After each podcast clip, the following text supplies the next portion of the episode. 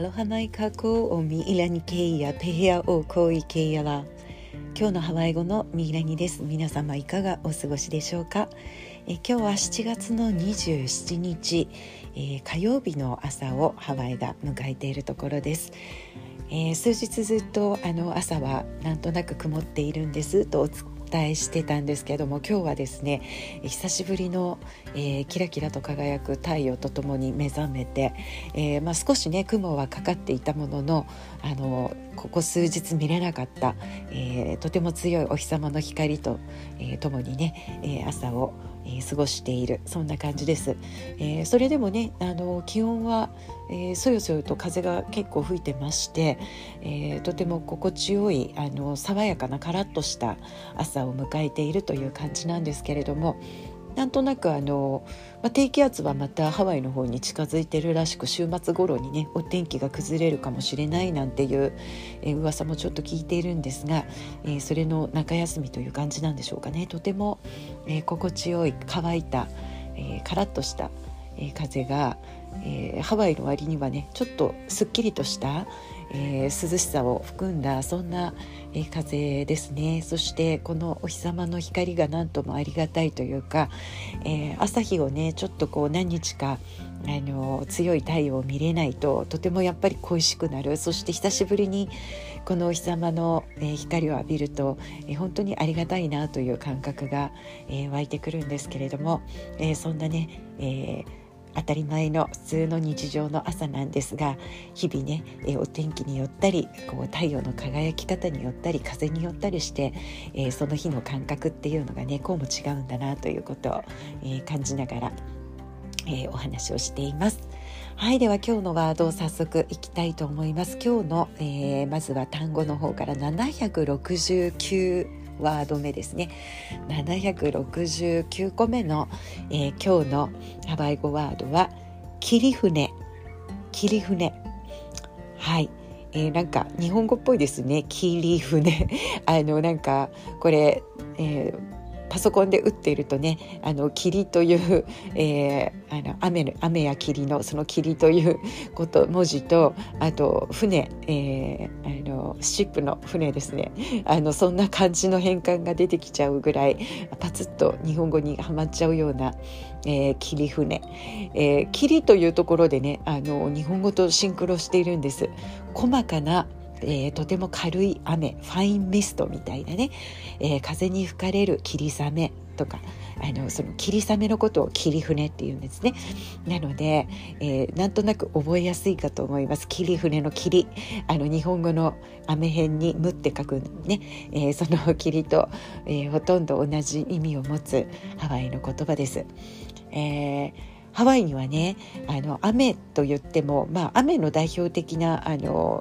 一般的なワードは「うわ」「うわ」「雨」というね言葉があるんですけれどもその「うわ」ね雨の表情というのがいろいろ違いますね。土砂降りの雨もあれば、えー、このように今日の霧船みたいな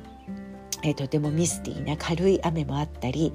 えー、いろんな雨の状況をそれぞれの言葉を持っているのがハワイ語の特徴なんですね。なので、えー、それを全部覚えるのがなかなか大変だったりもしますがあの本当に一つずつのあの雨の特徴をつかんでそれに言葉がついてるっていうのは本当に素晴らしいなと思うんですけれどもあの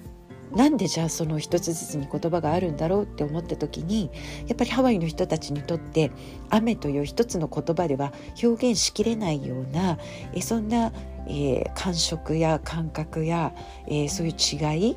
があの感じ取れているというそういう民族なんだなということ。特にね古代のハワイではその本当にたくさんの雨のを表す言葉が、え今以上にあったんではないかと、え思われるんですけれども、えそれぐらいね、え人間というものが、えこの大自然の中でですね密着して生きてたっていうことが、え感じ取れるかなと思うんですね。なのでそんなことをちょっとメールマガジンの方には書かせていただきましたのでご興味のある方は是非そちらをお読みください。ではねここからは今日のポッドキャストのお話で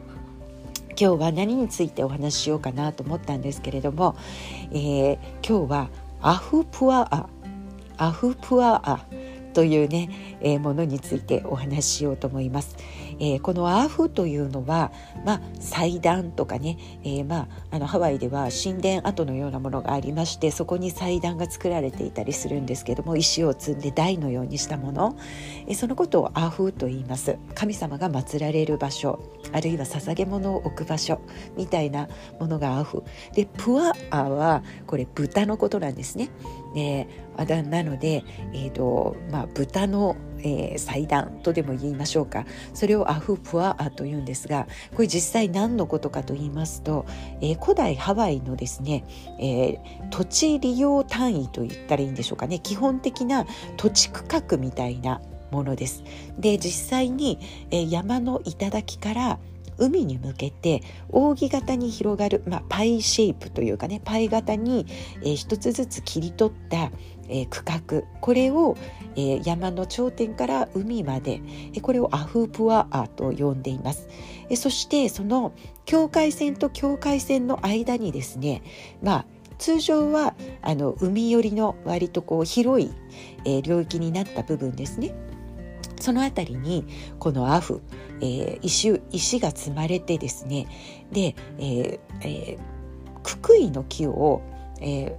ー、で掘られたあの豚の頭のようなものがその、えー、祭壇の上に置かれて、えー、まあ境界線をね示すような、えー、ものが、えー、そのパイシェイプの境界線と境界線の間に、えー、建てられていたというマークがあったというふうに言われていますけれどもそんな、えー、土地区画のことをアフプアアと言います。でこれはあの今でもね、えー、かなりその古代のハワイの文化を復興するこういろんなあの研究が進んでいましてね。で昔のそういう土地区画を利用して、え、ハワイの人たちがどのような生活をしていたかっていうことを知ることによって現代も、えー、その取り入れれるものは取り入れていきたいっていうようなね、えー、こともあってハワイの方たちは、え、こういう昔の生活方式をあの勉強されたりするんですけれどもこれねすごくあの今考えるとあのエコシステムが整った生活共同体というふうに、えー、考えられるとても何でしょう、えー、頭のいいというか本当にあの理にかなった生活の仕方だなというふうに思います。で、えーともちろん山の上の方はですねあの下の裾野に比べると土地が小さいのである一つの頂点から、まあ、谷を使ったりとかね、えー、そのパイ型に海に扇形にこう広げて土地を区画することによってですね、えー、土地を縦割りにするということなんですね。山から海まで、えー、全てをこう一つの区画の中に入れ込んでいく。で、えー、それはねその、えー、パイ型のその土地の中にですね3つのえレベルがあると思ってください。まずは一番高いところここが uka と呼ばれる uka upland。あの高地というね。でそして中腹地帯をクラ。中腹部。クラと呼びます。そして海辺。これを海まあ、海っていうのは海という意味なんですけども、えー、この3つ。羽化とクラ。そして海この、えー、縦割りに3つにしていく。縦に割ったものを今度は上中間そして海側というふうに分けます。でどうしてそういうふうに縦割りにするかというとこう山の高い部分から海まで全ての自然体系が、えー、私たちに人間にプロバイドしてくれる全てのものがそこに、えー、入れ込まれるというか含まれるということなんですね。例えば昔で言うならば、えー、この高地の羽化の部分えー、ここにはですね、えー、カフナーと呼ばれるような、えー、特別な力を持った方たちが、え住んでいらして、え薬草、え山から大切な、え薬草を、えこう収集するというね、えことをしていました。えそして必要な人たちの,、えその中腹部あるいは海辺に住む人たちのその健康を、え守るための、えそのお薬をね取るのに、え高知に、えそういうカフナという人たちが住んで薬草を集めていたなんていうふうにも言われています。あるいはですね山の上に行くと大きな木があります。でこの木というのはえー、ハワイアンになくてはならないカヌー、ね、海で漁をするためのカヌーを作るための木であったりとかあるいは、えー、お家を建てるための、えーまあ、支柱になる、えー、柱にするような木木材を提供するのが、えー、高知のその山手のあの山手にそういうリソースがあったということ。あとは、えーと、博物館とかで、えー、昔のチーフたちが、えー、羽のマントのようなものを着ていたの、えーと、ちょっとあのご存知の方もいらっしゃるかもしれません。あるいは、えー、ハワイのホノルルのカメハメハ大王の、えー、像を思い出していただくとマントのようなものを羽織っているのがわかると思いますが、えー、このマントはですね鳥の羽で、えー、できていたわけなんですけれどもまあ何千何万羽というね鳥の羽を集めてですねで、えー、このような、え権力のある人たちが、まあ、権力の証でもある、えあのこうケープ。えー、を着ていたわけなんですけれどもね、えー、もちろんケープを作ったりヘルメットを作ったりあるいは同じくやっぱり高貴な人たちが使っていたと言われるフェザーレイですね。鳥の羽で作ったレイ、えー、首にかけるもの。装飾品、えー、こんなものが、えー、鳥の、えー、黄色とか赤い色を持った羽をね、え取るということでバードキャッチャーと呼ばれるこの羽を収集する、えそのスキルを持った人たちがこの高地に、え住んでいて、えそれを集めて下の方に持っていって人々が、えそれをえー、ケープだったりヘルメットだったりしたというふうに言われておりますがそういうものが山の上では必需品として、えー、取られていました。で中部中腹部を考えるとですねこの辺は、えー、農耕地帯と考えていただいてもいいかもしれません。まあ、あの耕すだけではなくてですねその中腹部には、えー、たくさんの、えー食べ物のリソースになるものがあったということなんですねバナナだったりタロイモ時には breadfruit パンの実ですね、えさつまいもえそしてココナッツね、こんなヤシの木も、まあ、海辺にもありますけれども、えー、中腹部で、えー、こういったものをねの、えー、食べるものを provide する。え、その他にもね、え、人々がその辺りで生活するということもあったと思います。え、そして海海側に行くとですね、え、漁をする方たち、ねえ、魚を取ったり、えー、タコや、え、貝あと海藻そして、えー、塩というのもと、えー、人々にとっての大切なあのものであったので、え塩をね海の水を集めて塩を作るなんていうことをする方たちもいました。このようにね、え高知にしかないもの中腹部でしか取れないものそして海側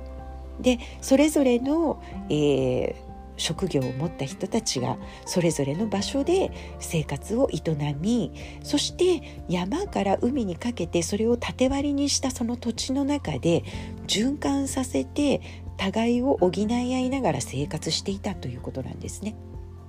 で、えー、そこには、えー、必ず不可欠なものが、えー、真水の供給ということになります。やはり山の高い部分を、え含むことによって、えそこの、え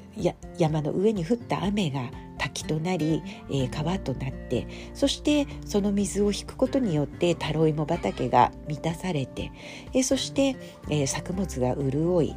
そしてその肥沃なタロイモ畑を通って流れてきたまた水が海に流れることでまたその、えー、魚が、えー、そこでたくさんのねプランクトンなんかを含んで、えー、太ってそしてまた人間の食べ物になってくれるっていうようなこんなこう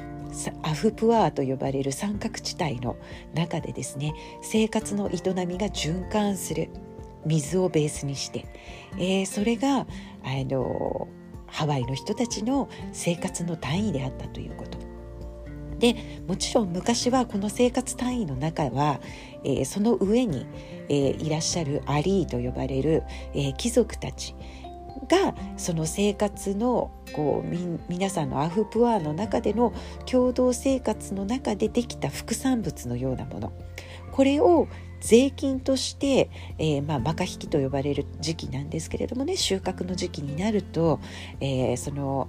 えー、チーフたちがですね、えー、各アフプアーを、えー、回り回ってですね税金を納税をするような時期があったと言われています。なので、えこの中で住む、まあ、マカアイナバと呼ばれるようなレベルのまあ、一般市民という人たちですね、えー、そういう人たちはこのアフプアの中で、えー、豊富な、えー、リソースに恵まれ、えー、そこで、えー、自分たちの生活を回しながらプラス、えー、土地を治める、えー、長ですね。州長たちに税金を払うために最高のものを集めて献上するというような、まあ、社会経営の単位としてもね、えー、考えられていたのがアフブワーというねシステムです。なので本当にこう一つのその共同生活区域の中で、え、必要なものが全て循環できる。なので隣のアフプアに、え、何かこうこれをくださいとか取りに行く必要がないということなんですね、え、その山から海にかけた三角地帯の中で必要なものが全て賄われて生活が、え循環していたということ。とてもねエコだし、え、とても賢い、え、生活の、えー、基礎をハワイアの人たちが持っていたんだなっていうことがわかるかと思います。今ねオアフ島では、えー、結構いろんなあの国道を走っていますとあの変わった標識が目につきます。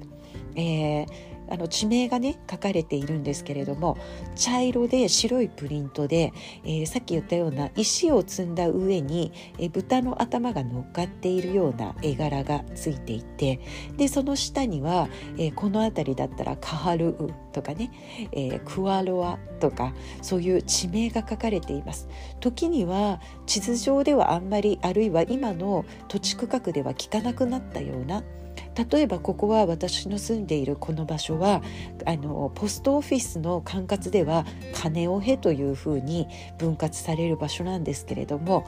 私たちは、えー、どこから来たのって言われるとカハルーから来ましたって言うんですね。で住所にもどこにもカハルーとは書いてないんですがこれは、えー、古い地名そしてこのアフプアーがカハルーという、えー、アフプアーだったということなんですね。なので国道気をつけてね、えー、道を見てていただくとあここが今あクワロワになったんだ次はあカーバというところが来たんだとかね、えー、そうやってなんとなくあの聞き慣れない地名が出てきたりしますなのでぜひ次あのハワイ旅行でねドライブされるようなことがあった時、えー、道の横でふと目に留まったこんなサインがあったらあこれはアフプアーなんだなと思っていただけるかななんて思いまして、えー、今日はそんなアフプアーのお話をさせていただきました。